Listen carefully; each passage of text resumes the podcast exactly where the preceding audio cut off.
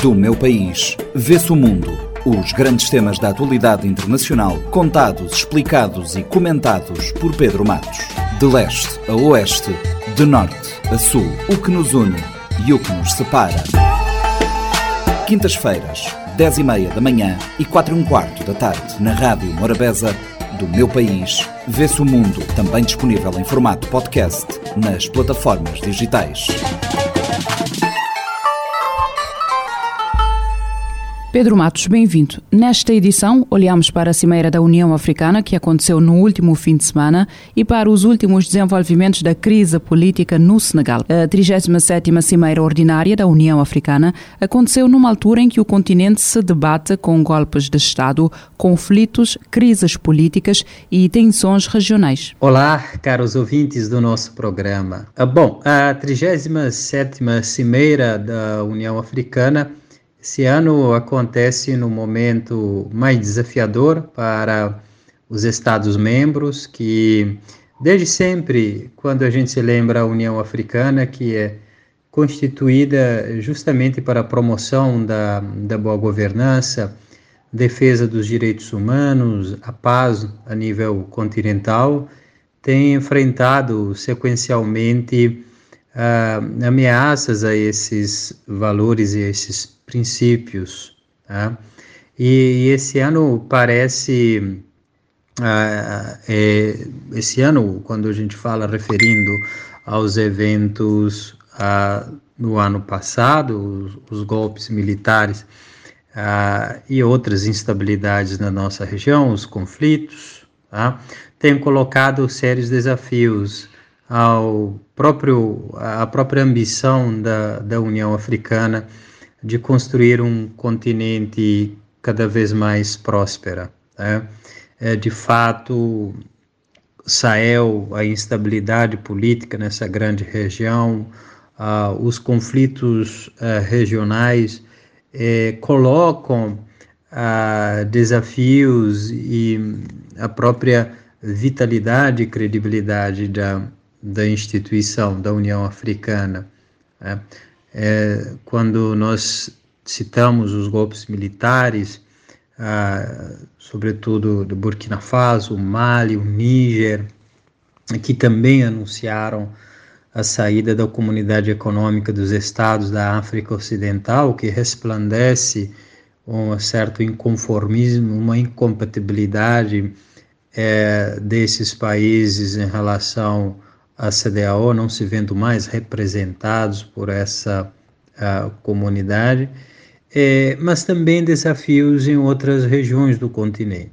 É, é, importa lembrarmos que o presidente da Angola já havia convocado na sexta-feira, 16, uma, uma cimeira extraordinária na, na, na União Africana que visava ali a colocar frente a frente para as negociações os presidentes da República Democrática do Congo, o Félix Tshisekedi, e o presidente do Ruanda, o Paul Kagame, para uh, discutirem, para encontrarem ali uh, os caminhos para, para a paz, referindo-me à situação no, leste da, no leste da República Democrática do Congo uh, essencialmente a Angola, que assume uh, o que assumiu a partir de 17, o sábado, né, a, a primeira vice-presidência da, da União Africana, que vai também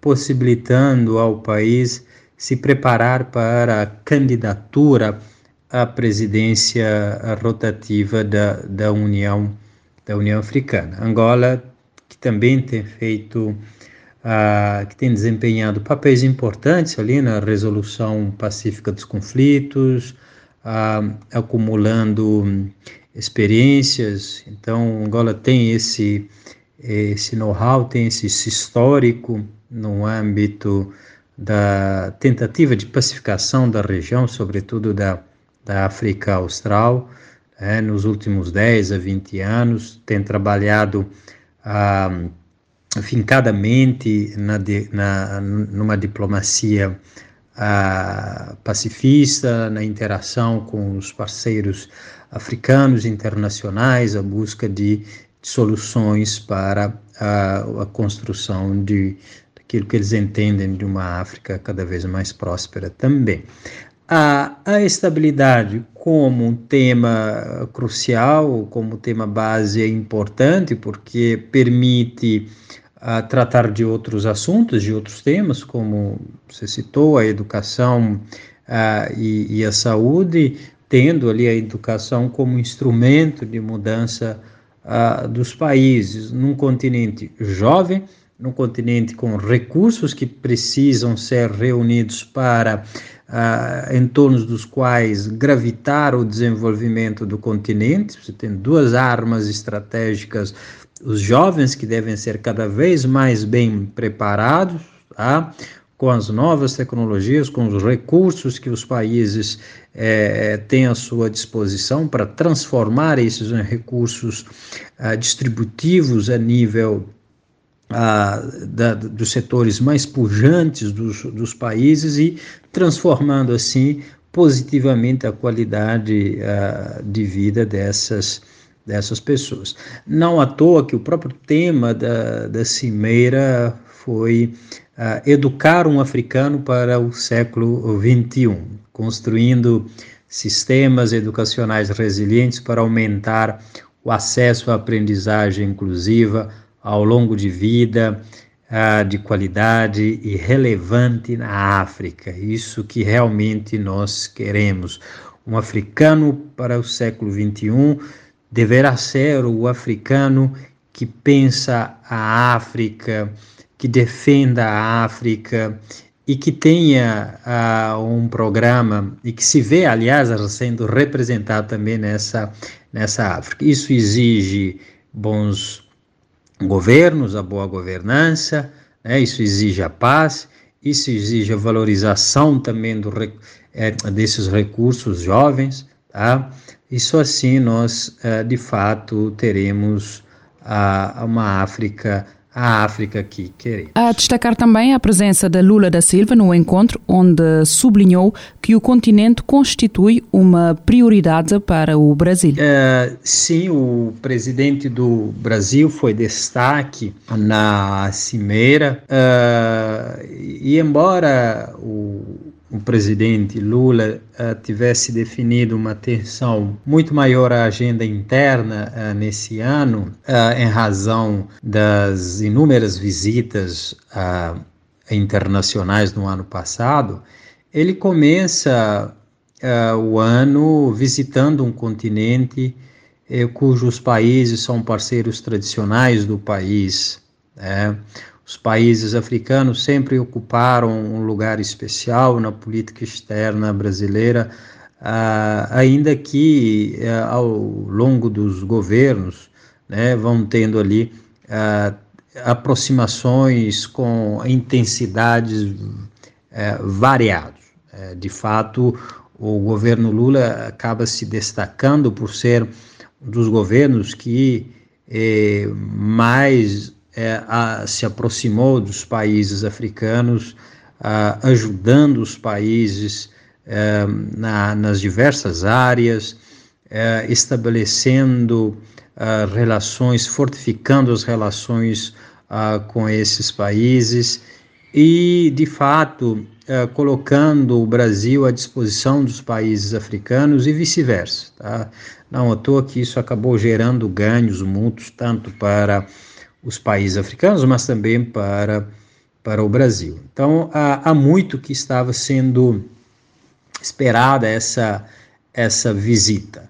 Bom, dessa vez Lula eh, continua com um discurso bastante aconchegante para os países africanos a respeito da, dos impactos da desigualdade global, das desigualdades em, em temas como as mudanças climáticas e como que isso impactam ah, os países africanos que não são responsáveis por, por essa desordem, por essas eh, tragédias, por essas consequências que nós temos a nível também de mudanças climáticas e que, por razão disso, uh, merece um tratamento uh, especial. Continua também com uma reclamação à ordem internacional, que essa ordem deva ser mais justa e representativa geograficamente, lembrando os países africanos, sobretudo em termos numéricos, que não coadunam com a baixa representatividade nos espaços internacionais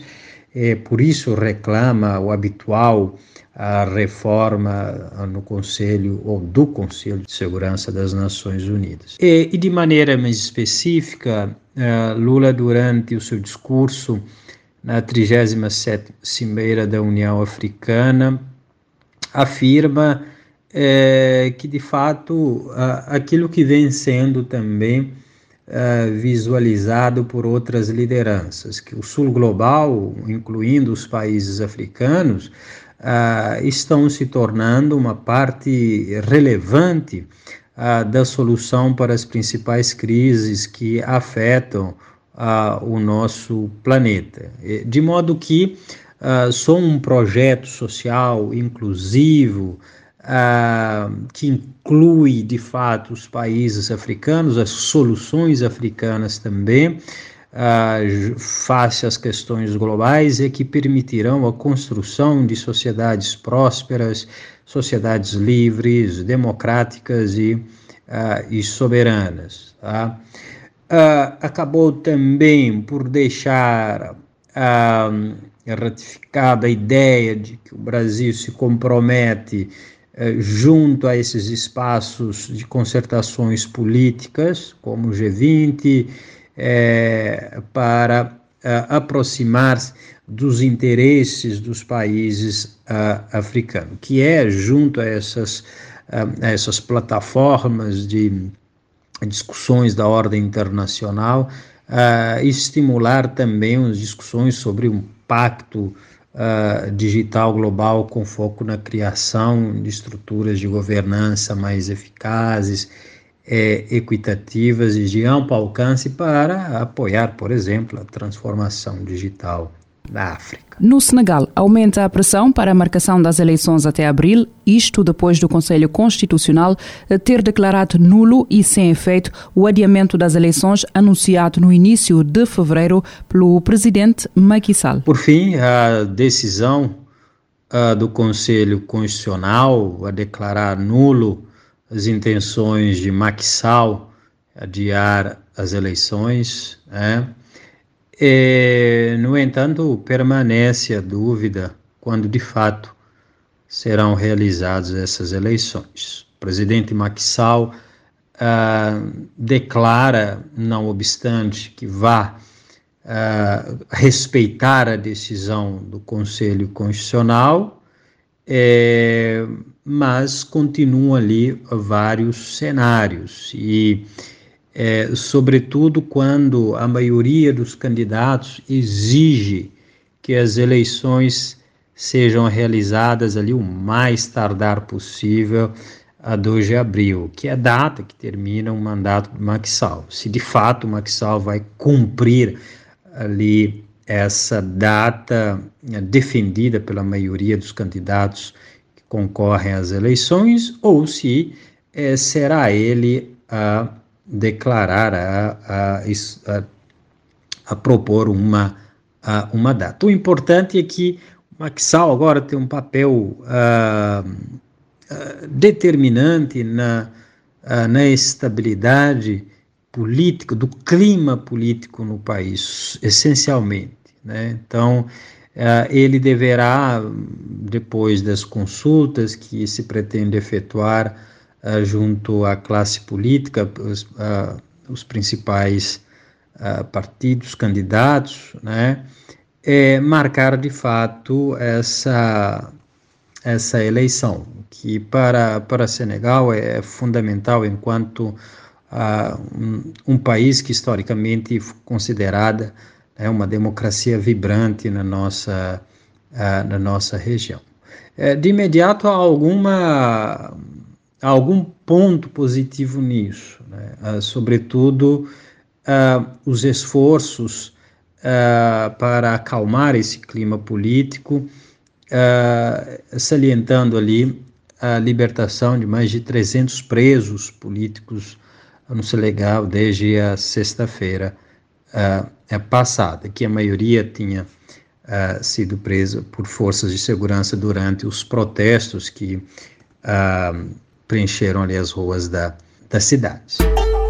Do meu país, vê-se o mundo. Os grandes temas da atualidade internacional, contados, explicados e comentados por Pedro Matos. De leste a oeste, de norte a sul, o que nos une e o que nos separa.